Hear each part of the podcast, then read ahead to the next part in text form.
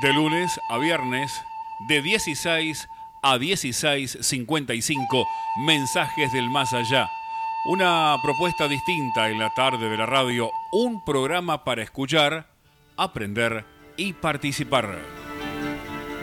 Mensajes del más allá con la conducción de Camila Edith Zájara, Nimia Portillo, Ignacio Foquet, Carlos y Miguel Manco. Mensajes del más allá. Aquí, aquí en La Voz del Sur, una radio nacional y bien, bien argentina.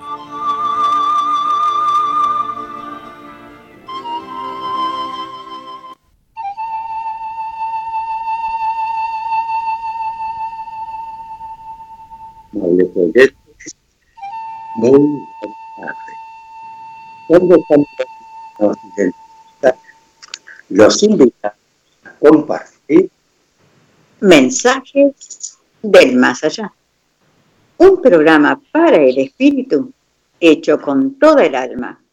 La propuesta espiritista que hacemos para cumplir estos objetivos. Investigar la existencia del alma, su inmortalidad y todas sus consecuencias, filosóficas, científicas y religiosas. Tratar de comprender para qué vivimos, por qué sufrimos. ¿Por qué habitamos en este mundo y no en otro? ¿Por qué esa aparente desigualdad de oportunidades? En una palabra, para tratar de comprender el porqué de la vida. Los acompañaremos en esta próxima hora de programación desde la cabina de control. La señorita Lía Rubido. En la nota de editorial. Don Gerardino Pérez. Como columnista doctrinario. Hoy dos amigos. Carlos Manco, desde Claypole, y nuestro querido también Fabián Lázaro, desde Lanús. En la producción y conducción. Edith e Ignacio Foqué.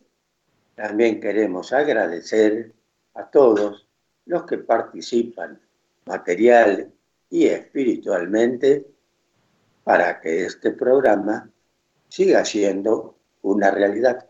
Y les recordamos a todos que estamos en AM 1520, Radio La Voz del Sur, una radio bien argentina, como dice el locutor, que transmite para toda el área metropolitana desde París Robertson 1249 en la ciudad de Luis Guillón, provincia de Buenos Aires, República Argentina, y el código postal, por si alguno quiere escribir, es el 1838. También les recordamos que transmite para todo el mundo por su página www.lavozdelsur.com.ar. Allí tenés una aplicación Puedes bajarla y escucharnos desde tu celular o desde la compu. También tenemos nuestros correos electrónicos, que son mensajes del más allá 2013 arroba gmail.com y nimiapm hotmail.com. Y la línea directa de comunicación para el oyente es el 60 63 86 78. También puedes dejar mensajes en el 11 62 03 99 61. El teléfono de la producción es 4214 3163. También queremos agradecer muy especialmente al señor locutor Germán Rubido que nos hace la presentación del programa. Y saludamos, como siempre, a nuestra querida Lía, que está en los controles de la radio, allí en Luis Guillón, y nosotros desde aquí, desde Bursaco, desde que está la pandemia, estamos haciendo el programa de esta hermosa manera, porque es seguir cerca de nuestros queridos oyentes, de todos los oyentes de la AM 1520. Un saludo muy especial para la familia Rubido y para todos los oyentes de la AM 1520. Saludamos también a la gente de Claypole, al grupo de la Sociedad Juan Lastra, a nuestros queridos Nimia y Miguel allí en La Rioja y a todos los que se han acercado a poner un me gusta por aquí, que son nuestra querida Elizabeth desde Bogotá, María Terán desde Barcelona, Flavia Rojas desde La Rioja, nuestra querida Marcela desde Barcelona también, Nelly Cane desde eh, Adrogué, Mauro desde Miliquina, bueno, Moni también, Vero, Karina, Lunita Foqué desde Bilbao, Emanuel desde mm, San, Vicente y de Alejandro Cor, y bueno, Ariel desde Lanús, Gustavo Martínez desde Buenos Aires, Graciela Brange desde Temperley, bueno, y Luciano también desde Temperley. Agradecemos a todos, qué lindo, cuánta gente está por allí. Así que bueno, contentos y también toda la gente que está en Mar del Plata. Teresa, como siempre, un abrazo grande. Francisco desde Lanús. Y está también eh, Rodi y Elba desde Mar del Plata. Bueno, un día muy especial para escuchar radio hoy, ¿eh? o por lo menos para escucharla, para escuchar desde la compu. En los que están lejos, que escuchan a través de la www. La voz del, sur. Plata, si no les ha llegado la inundación todavía. sí, porque algunos pobres la están pasando mal. Bueno, esperemos que no, esperemos que bueno, que los que le están pasando mal esté mejorando su situación también. Un abrazo muy, pero muy grande a todos, todos y cada uno de los oyentes, también a Marcelo y a Ida, a Oscar, a nuestro querido Héctor Porta, que también está en la audiencia, bueno, a toda la gente, hay muchísima gente y les agradecemos muy especialmente a todos y cada uno, como decimos siempre, que nos estén acompañando en esta hora de mensajes del más allá. Bueno, muy bien, Eddie, hecha toda la presentación y los saludos algunos de ellos. vamos a dar comienzo entonces al programa con el mensaje que has elegido para hoy. Sí, como saben nuestros queridos oyentes, nosotros usamos generalmente el Evangelio según el Espiritismo y lo abrimos, lo abrimos y leemos casi siempre los mensajes que aparecen en esa página de la cual abrimos. Y hoy tenemos la instrucción de los espíritus en el capítulo 16 y en el ítem 9 nos habla de la verdadera propiedad. Y dice, al hombre solo le pertenece exclusivamente aquello que puede llevarse de este mundo. Lo que encuentra cuando llega, al igual que lo que deja cuando parte, lo disfruta mientras permanece en la tierra. No obstante, cuando está obligado a abandonarla, no tiene la posesión real de todos esos bienes, sino simplemente el usufructo. ¿Qué es lo que posee entonces? Nada de lo que es para el uso del cuerpo y todo lo que es para el uso del alma. La inteligencia, los conocimientos, las cualidades morales. Eso es lo que trae y lo que se lleva consigo, lo que nadie puede arrebatarle, lo que sea de mayor utilidad en el otro mundo que en este. De él depende entonces que sea más rico al partir que al llegar, porque de todo lo bueno que haya conquistado depende su posición futura. Cuando un hombre se marcha a un país lejano, arma su equipaje con los objetos que habrá de emplear en ese país y deja los que le resultarían inútiles. Así pues, proceded del mismo modo en, en relación con la vida futura y haced provisión de todo lo que allí os será necesario. Al viajero que llega a una posada, se le ofrece buen alojamiento en caso de que pueda pagarlo. Al de recursos más modestos le corresponde uno menos agradable. En cuanto al que nada tiene, irá a dormir sobre la paja. Eso mismo sucede en el hombre cuando llega al mundo de los espíritus. Su lugar en ese mundo está subordinado a sus recursos sin embargo, no habrá de pagarlos con oro. Nadie le preguntará cuánto tenías en la tierra. qué posición ocupabas, eras príncipe o artesano, sino que se le preguntará, ¿qué traes consigo? No se evaluarán sus bienes ni sus títulos, sino la suma de las virtudes que posea. Ahora bien, en ese aspecto, el artesano puede ser más rico que el príncipe. En vano el rico alegará que antes de partir de la tierra pagó a precio de oro su ingreso al otro mundo. Le responderán, aquí no se compran los puestos, se conquistan mediante la práctica del bien.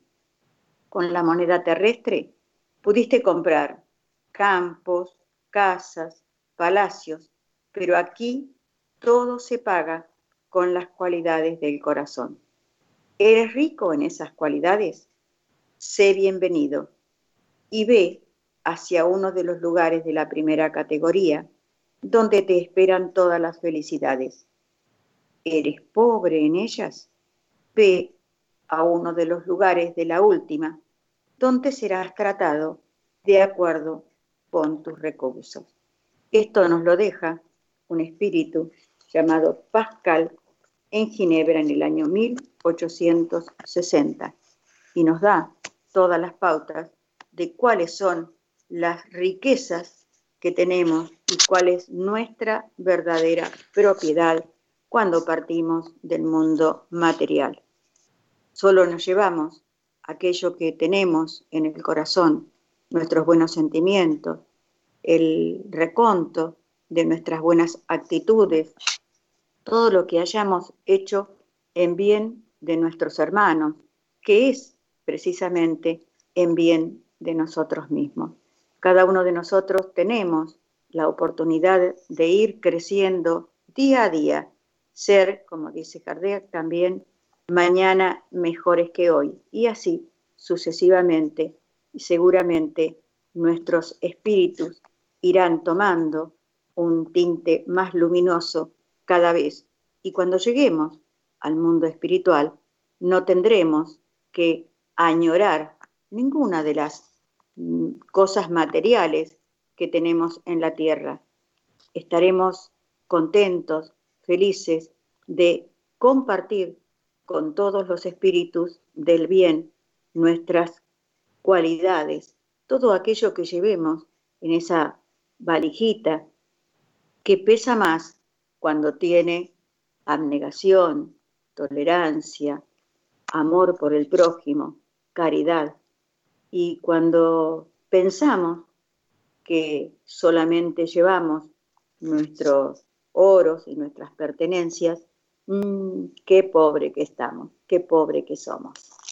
Bueno, acá eh, los espíritus, nuestros queridos amigos que nos dan esas, esas enseñanzas, eh, ponen de manifiesto nuevamente la dualidad de nuestra personalidad. Una cosa son las cosas materiales, las cosas del cuerpo, y otras cosas, las cosas del espíritu, que eh, son las buenas acciones, los buenos pensamientos, la negación, el, bien que le hacemos a nuestro prójimo en caso de, de tener alguna necesidad. Y eh, también eh, quisiera aclarar que cuando se lee el hombre, se refiere a la humanidad entera, ya sea varón o mujer, niño o niña, eh, rico o pobre. Todos son hombres, es la, raza humana. hago esta aclaración porque hoy con con la diferencia que quieren hacer, eh, que en realidad no, eh, no, es, tan necesaria, este, se tergiversan a veces algunas cosas. Sí, principalmente cuando uno habla de género, ¿no es cierto? Claro. Sí, está bien, masculino, femenino, pero en realidad nosotros, a través de las enseñanzas de la doctrina de los espíritus, sabemos que el espíritu en realidad no tiene sexo toma en calidad de prueba el cuerpo que necesita precisamente para su evolución y en el planeta donde va a residir para realizar su prueba de progreso espiritual. Te recordamos que estos mensajes del más allá, una explicación lógica al porqué de la vida, una solución racional al enigma de la muerte. Mensajes del más allá, sale al aire por la emisora AM 1520, Radio La Voz del Sur, y su línea directa de comunicación para el oyente es el 60 63 8678. Y el teléfono de la producción 4214 3163. Y el siguiente espacio es auspiciado por la Sociedad Espiritista La Fraternidad, fundada el primero de abril de 1880. Están en Donado 1124 de la Ciudad Autónoma de Buenos Aires y su correo electrónico, si quieres comunicarte con ellos, es lafraternidad1880 arroba gmail.com y su Facebook, Asociación Espiritista La Fraternidad. Y en este espacio, como hacemos habitualmente, abrimos las páginas del libro de los espíritus, leemos alguna pregunta que le hacía Kardec al mundo espiritual y la respuesta que obtenía por intermedio de la mediunidad. En este caso nos vamos a referir al, estamos leyendo el libro tercero, capítulo segundo, la ley de adoración y el subtítulo acerca de la oración. Y la pregunta 658 nos dice, ¿la oración es grata a Dios? Y los responden los espíritus que la oración es agradable a Dios cuando la dicta el corazón, porque todo para Él se reduce a la intención. Y la oración que sale del corazón es preferible a la que puede leerse, por bella que sea, si se lee más con los labios que con el pensamiento. La oración es agradable a Dios cuando es hecha con fe, con fervor y con sinceridad. Pero no creas que le conmueve la del hombre vano, orgulloso y egoísta a menos que constituya un acto de sincero arrepentimiento y de verdadera humildad. Bueno, siempre sabemos que la oración es grata a Dios cuando sale realmente del corazón del hombre, cuando hace pedidos que no son irracionales, porque uno cuando pide a veces pide cosas materiales y lo que uno necesita para seguir avanzando en sus pruebas terrestres es paciencia, abnegación, humildad, ¿no es cierto? Todo esto que nos permite después ir evolucionando. No pidamos cosas materiales. Las cosas materiales van a venir si nosotros nos esforzamos por tenerlas. En la 659 se le preguntaba, ¿cuál es el carácter general de la oración? Dicen los espíritus que la oración en realidad es un acto de adoración. Rogar a Dios es pensar en Él, es acercarse a Él, ponerse en comunicación con Él. Tres cosas puede uno proponerse con la oración y es alabar, pedir y dar gracias. Bueno, son tres condiciones elementales, creo yo, para cuando uno hace la oración alabar a Dios, pedir, ¿sí? Pedir con raciocinio, pedir con eh, verdad, con verdaderos sentimientos y sobre todo dar gracias por todo lo que uno tiene, porque nadie más que Dios sabe lo que nosotros necesitamos.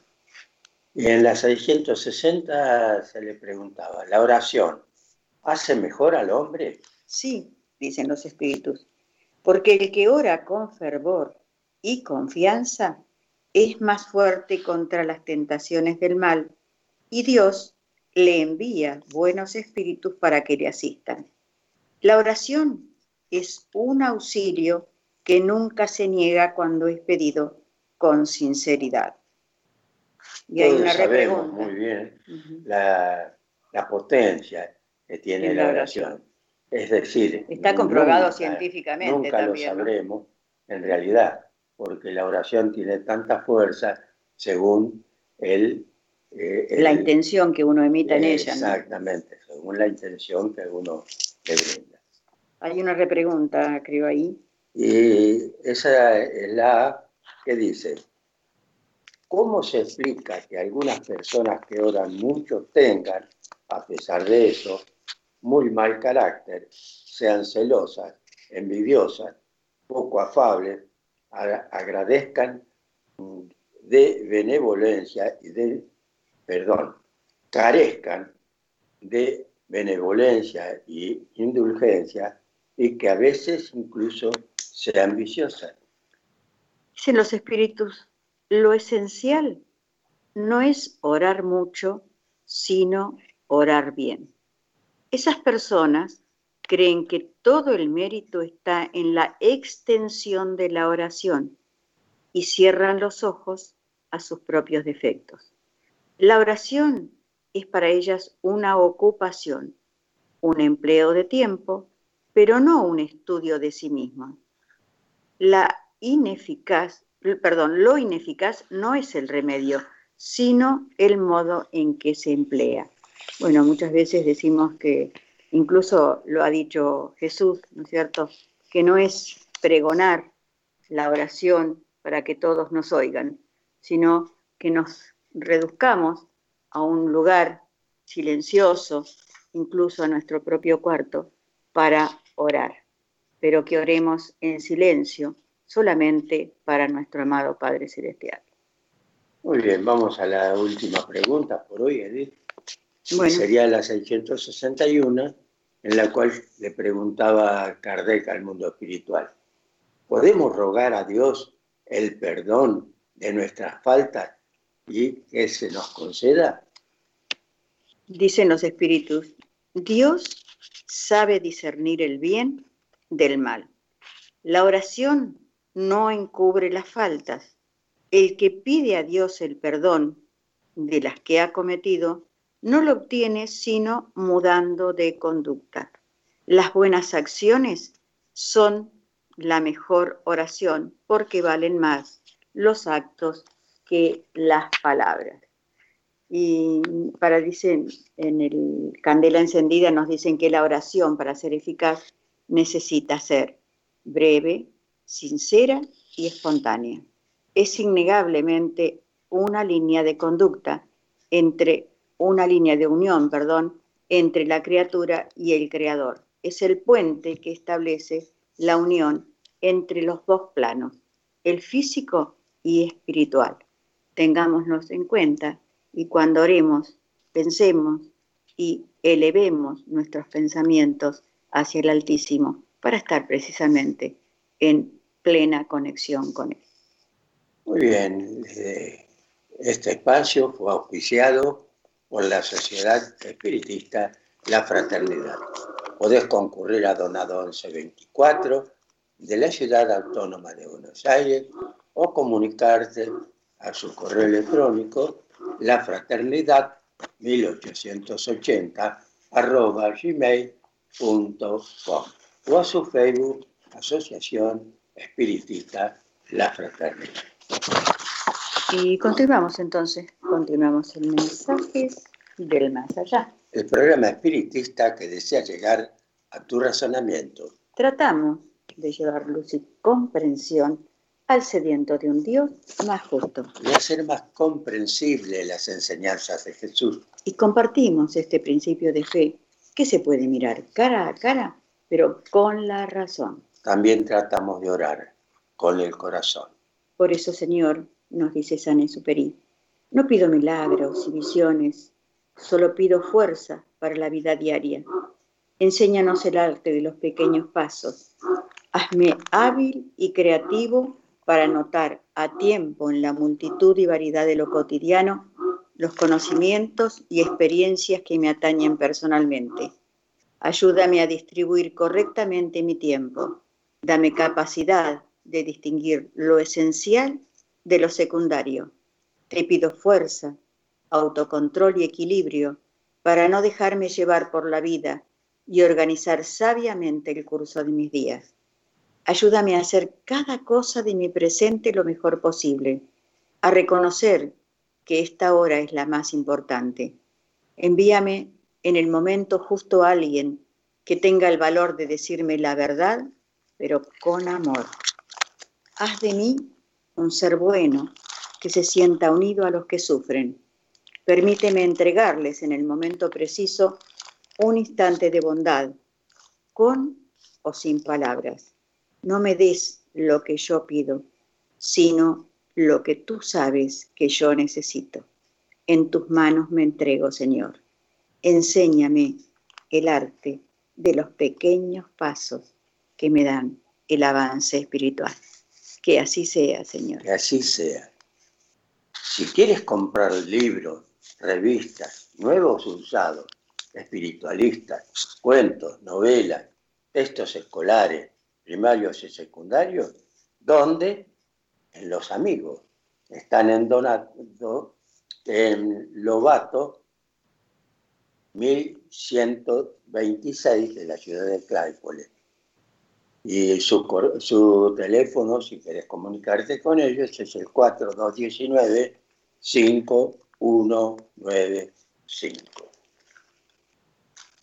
Bueno, vamos a darle el paso a la nueva. Y el siguiente espacio es, está auspiciado por la Sociedad de Estudios Espiritistas Juan Lastra, caminando hacia Dios por el estudio de la ciencia del alma.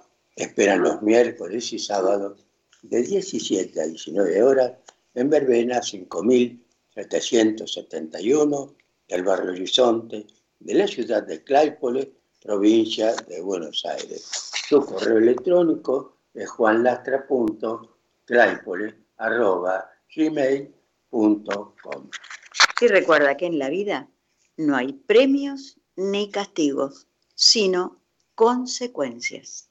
Y con esto le decimos a la señorita operadora, si es tan amable, pasamos a la pausa de la radio, mientras esperamos la comunicación con Carlos Manco de, de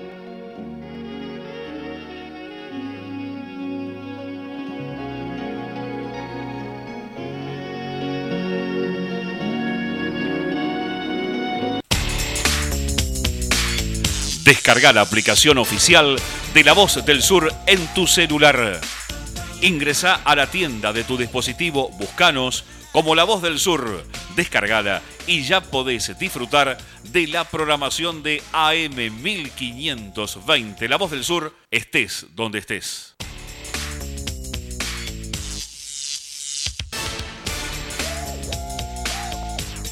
Nuestro sitio web para que nos escuches en todo el mundo. www.lavozdelsur.com.ar Envíanos un WhatsApp al 116 896 2340. Comunicación total 116 896 2340.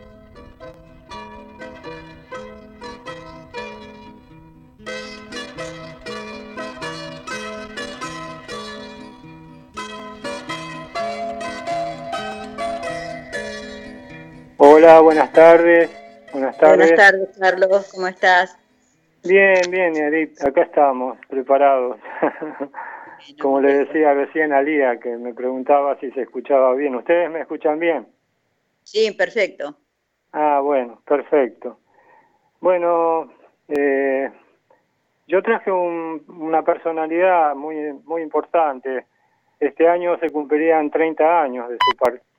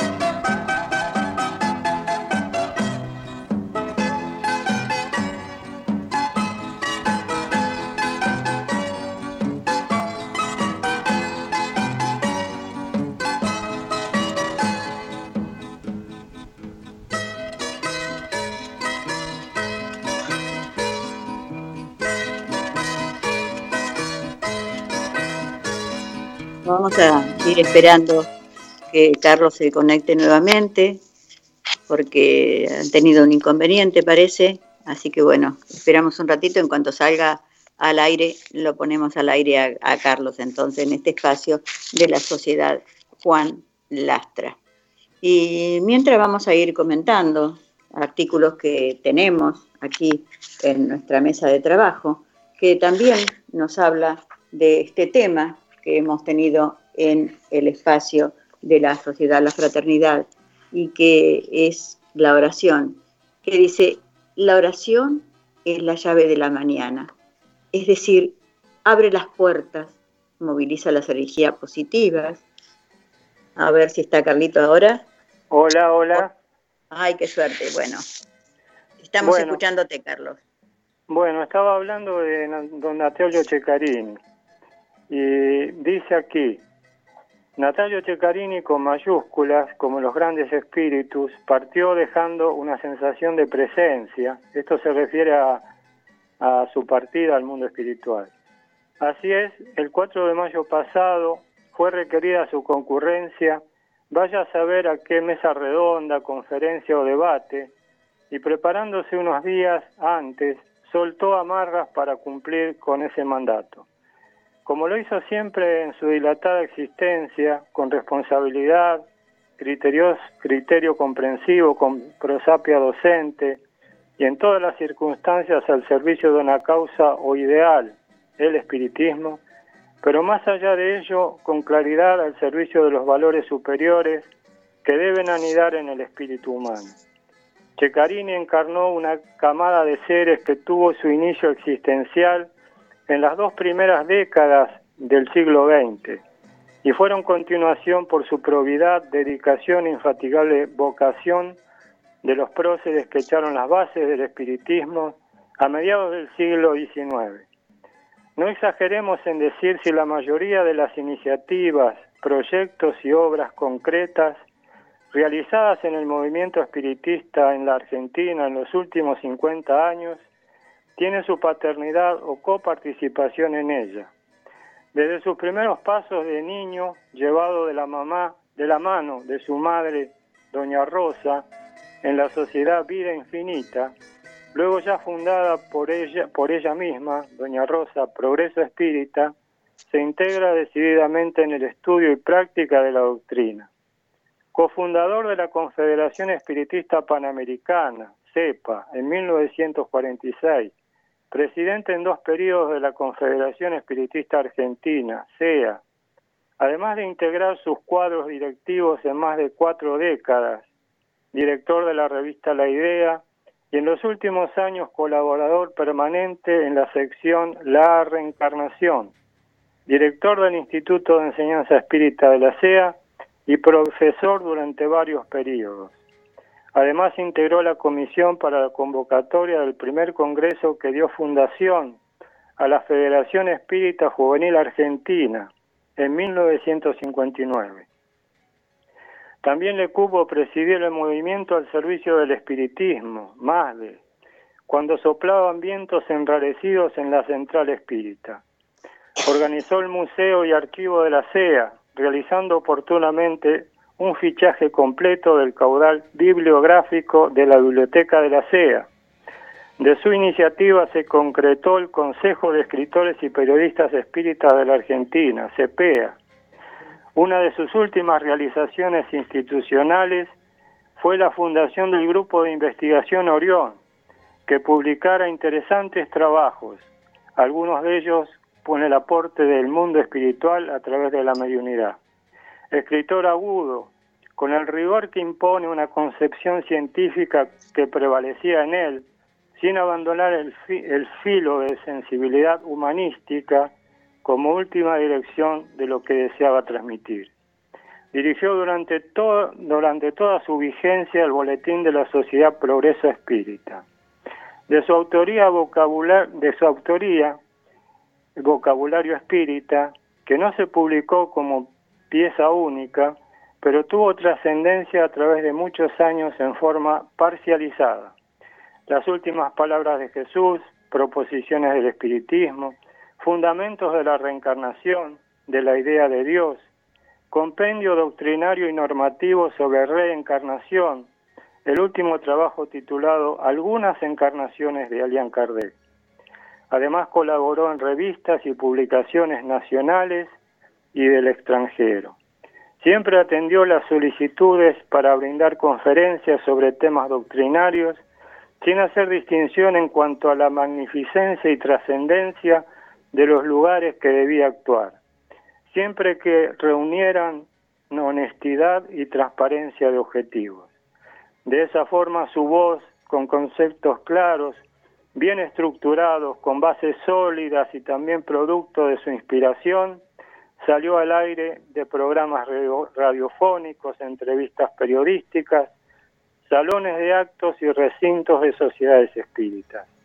También las instituciones espíritas y correligionarios del Brasil, Uruguay, Estados Unidos, Venezuela y Colombia sintieron y captaron su calidez humana en reiterados viajes que efectuara, siempre en búsqueda de nuevas auroras, cotejando experiencias y aportes al servicio de la unidad en torno a la codificación cardesiana. En fin, con esta breve crónica comenzamos el sendero del eterno recuerdo y la emulación de quien tanto nos entregara gratuitamente. Que Dios, al que encontraste en tus cavilaciones filosóficas y que ensanchó tu fe con el paso del tiempo, abra un nuevo pero continuo horizonte de luz y a nosotros, en esta, tus hermanas menores en el aprendizaje, tus hermanos menores en el aprendizaje, la posibilidad cierta de un nuevo reencuentro. Esto lo firma el director de la revista La Idea en ese momento, año 1991, Carlos Norberto Fontino. Bueno, ese es el recuerdo para don Natalio Checarini, que tenemos tanto para parece un poema, ¿no? ¿Cómo? Parece un poema, digo, todo el raconto que hizo de, de nuestro querido Natalio. Sí, sí, bueno, porque Carlos este, estaba muy identificado también con, con Natalio Checarini, bueno, él había, eh, en Natalio era como un maestro allí dentro de la CEA, junto con César Bogo, en ese momento eran las dos cabezas más destacadas de, aquel tiempo eh, que, digamos, que, que, muchos de nosotros no habíamos vivido porque éramos muy jóvenes, algunos eran un poquito mayores, pero ellos tenían una edad ya, digamos que habían estado en congresos, como dice acá, en el año 1946 cuando se funda el, la CEPA, la Confederación Espírita Panamericana, junto con Antonio Melo, que fue el primer secretario de esa Confederación Espírita Panamericana. Y yo nombro a Antonio Melo porque ustedes lo saben que está muy cerca de, nosotros, ¿no? Nuestro eh, querido Antonio Melo, sí, fue tantos años presidente, de la, fraternidad, ¿no? ¿Cómo? Tantos años presidente de la fraternidad. Claro, y tantos años secretario general de la CEA también, ¿no? Así que, sí. bueno, hermanos que hemos conocido, que hemos eh, tratado, que nos han marcado rumbo. Natalio Cecarini era como como un como un dínamo dentro de la CEA. Cuando recuerdo, yo recuerdo claramente que cuando fue lo del Congreso de Escritores y Periodistas Espíritas de la Argentina en el año 1985, en octubre, nos hizo trabajar arduamente, especialmente a los jóvenes que estábamos en torno a, él, digamos, trabajando en ese momento, porque nos daba tarea permanente, o sea, venía y llegaba con un montón de, iniciativas, de trabajos, había que preparar ese acto, que fue extraordinario, ¿no? No da tiempo como para comentar eso, pero en, en otras oportunidades seguramente haremos algún comentario al respecto. Bueno, un recuerdo para don Natalio, eh, que va a estar siempre con nosotros, ¿no? Sí, seguramente.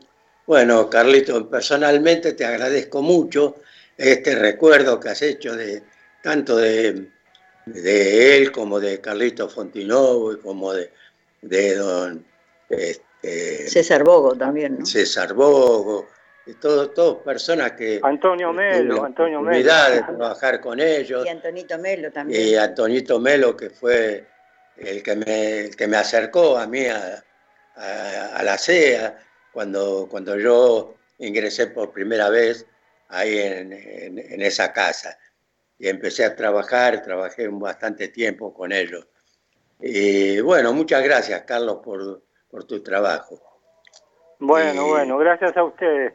Bueno, no, nos estamos comunicando. Tenemos reuniones el miércoles, eh, a ver si no me equivoco, el miércoles 24 y tenemos entrega también ese mismo día en la Sociedad Juan Lastra, para, para el comentario de ustedes también a posterior. Y el sábado 27, y a partir de marzo ya nos reunimos todos los miércoles y sábados a, a partir de las 17 horas. Estas dos últimas reuniones que les comenté van a las 18 horas.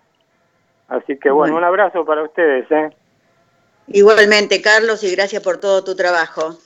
Cariños para toda la gente. Saludos, saludos, a todos y agradecimiento a Lía que nos puso, nos puso en comunicación. Un abrazo grande.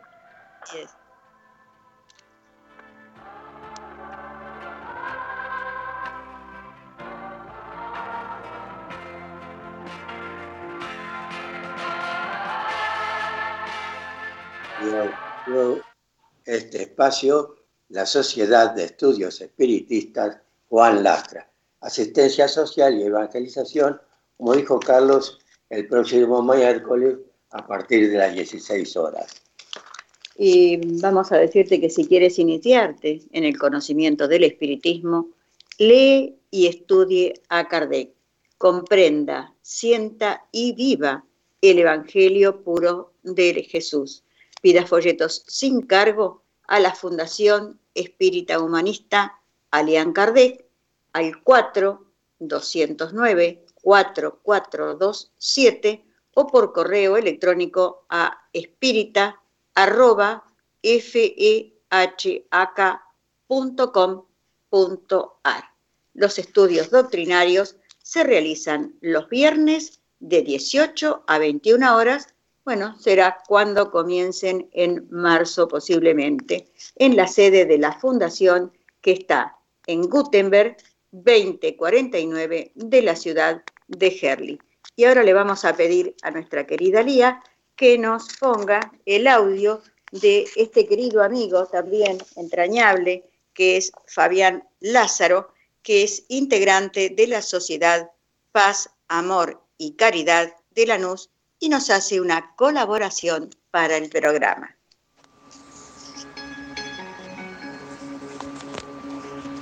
Muy buenas tardes, queridos oyentes de Mensajes del Más Allá. Mi nombre es Fabián Lázaro y en el día de hoy quiero compartir con ustedes algunas de las enseñanzas que la doctrina espírita siempre nos ofrece. La pandemia del coronavirus nos ha dejado distintos mensajes y señales. En primer lugar, nos colocó en igualdad de méritos para contraer al virus. No tuvieron importancia las posiciones socioeconómicas, las ideas religiosas y culturales, ni hubo preferencias de regiones geográficas para que el mismo prolifere. Es decir, todos somos iguales ante el COVID. Y lo que en un primer momento se creyó como insignificante, hasta hoy se ha vuelto de importancia, generando sentimientos de fraternidad para enfrentar esta, esta pandemia. Y es precisamente la fraternidad lo que nos vuelve hermanos ante el Señor, haciendo que unos y otros busquemos la mejoría física y espiritual. Ya Allan Kardec nos había enseñado en el ítem 15 del capítulo 18 de la Génesis lo siguiente. La fraternidad debe ser la piedra angular del nuevo orden social. Sin embargo, no existe verdadera fraternidad sólida y efectiva si no se apoya en una base inquebrantable. Esa base es la fe pero no la fe en tales o cuales dogmas particulares, que cambian con los tiempos y según los pueblos. Se trata, por el contrario, de la fe en los principios fundamentales que todos podemos aceptar. Dios, el alma, el porvenir, el progreso individual indefinido, la perpetuidad de las relaciones entre los seres. Cuando los hombres estén convencidos de que Dios es el mismo para todos, de que ese Dios soberanamente justo y bueno no puede querer nada que sea injusto, de que el mal proviene de ellos y no de Él, entonces todos se considerarán hijos del mismo Padre y se tenderán las manos unos a otros. Es interesante observar que Kardec nos mostraba en 1868 cómo debía ser comprendida la fraternidad.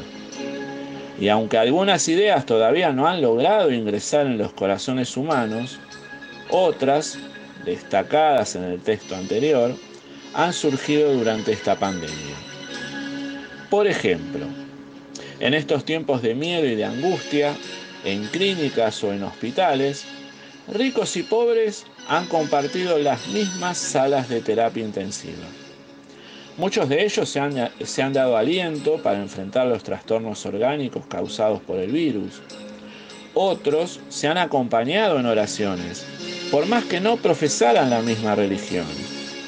Algunos prefirieron intercambiar números de teléfonos para continuar una relación luego de la internación, antes que hacerlo con discusiones por ideas políticas.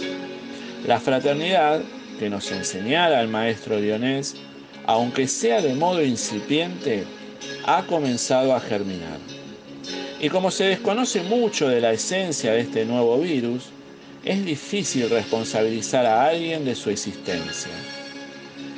Y así, antes que perder el tiempo, tan vital en este contexto, en culpar a partidos políticos o a gobernantes específicos, la sociedad se abocó a velar por la misma humanidad. Siempre con la confianza de que en algún momento esta tormenta pasará.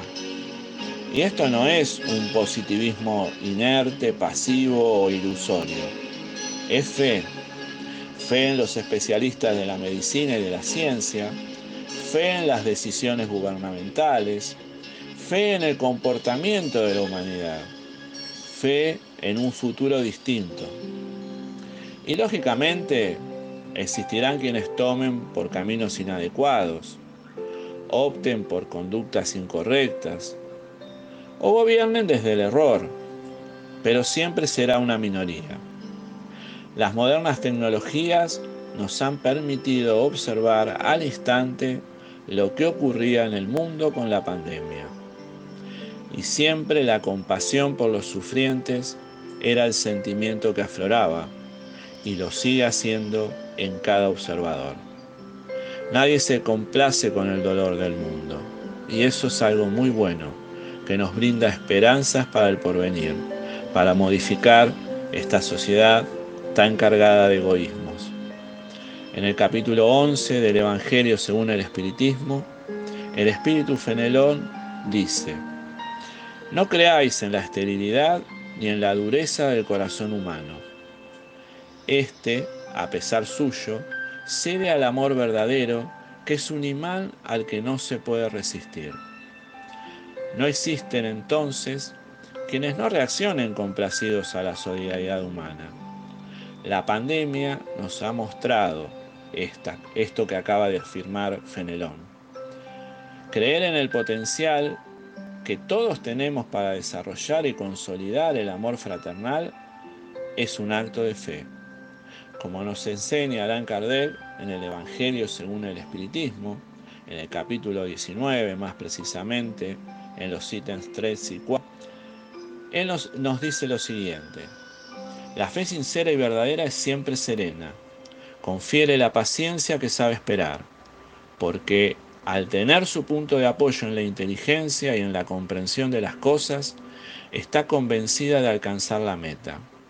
La verdadera fe es aliada de la humildad. El que la posee deposita más confianza en Dios que en sí mismo. Porque sabe que, como es un simple instrumento de la voluntad del Padre, nada puede sin Él. Vean qué lindas enseñanzas nos transmite acerca de la fe en el Evangelio de Allan Kardec. Quizás sin saberlo, por lo que hablábamos anteriormente, Más de una persona durante esta pandemia se ha convertido en portadora de fe. Una fe que no vacila, como ya dijimos, y que confía y espera que lo mejor vaya a suceder. Una fe que se abraza a la fraternidad más genuina y que seguramente dará frutos nobles y puros para el crecimiento de las sociedades. Fe y fraternidad, ambos valores están interrelacionados. La práctica y la conquista de uno implican la del otro. Si aspiramos a construir una sociedad diferente, con luces capaces de alumbrar en medio de la oscuridad, ellas, la fe y la fraternidad, no pueden faltar. Alegremos nuestros corazones al saber que están tan vigentes hoy, sin ser sofocadas por los egoísmos o por la desesperación.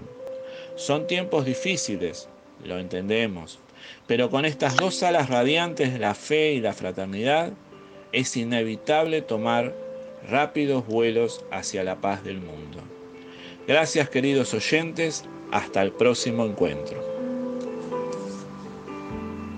Bien. Bueno, hermoso lo de Fabián, le agradecemos muchísimo y les enviamos nuestros saludos y también los saludos de Miguel Manco, que acaba de mandar saludos para Carlos y para Fabián también. Un abrazo grande para ustedes también allí en La Rioja. El siguiente espacio es auspiciado por la Confederación Espiritista Argentina, porque el espiritismo es cosa seria, te invitamos a conocerlo a través de su literatura. Enriquece tu conocimiento leyendo la obra del maestro Alián Kardec.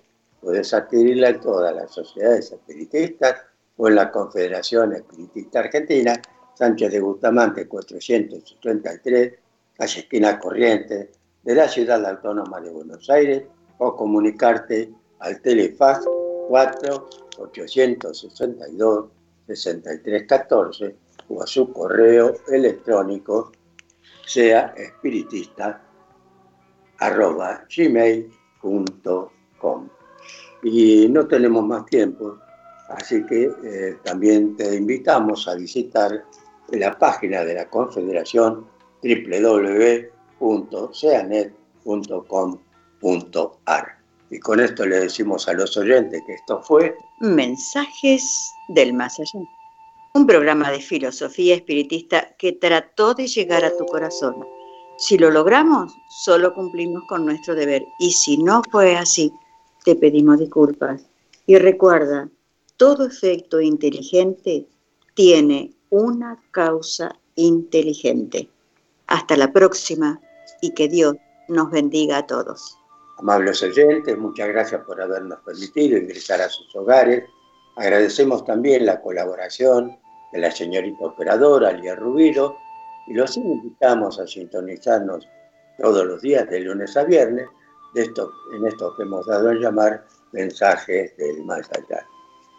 Muy buenas tardes y que Dios los bendiga a todos.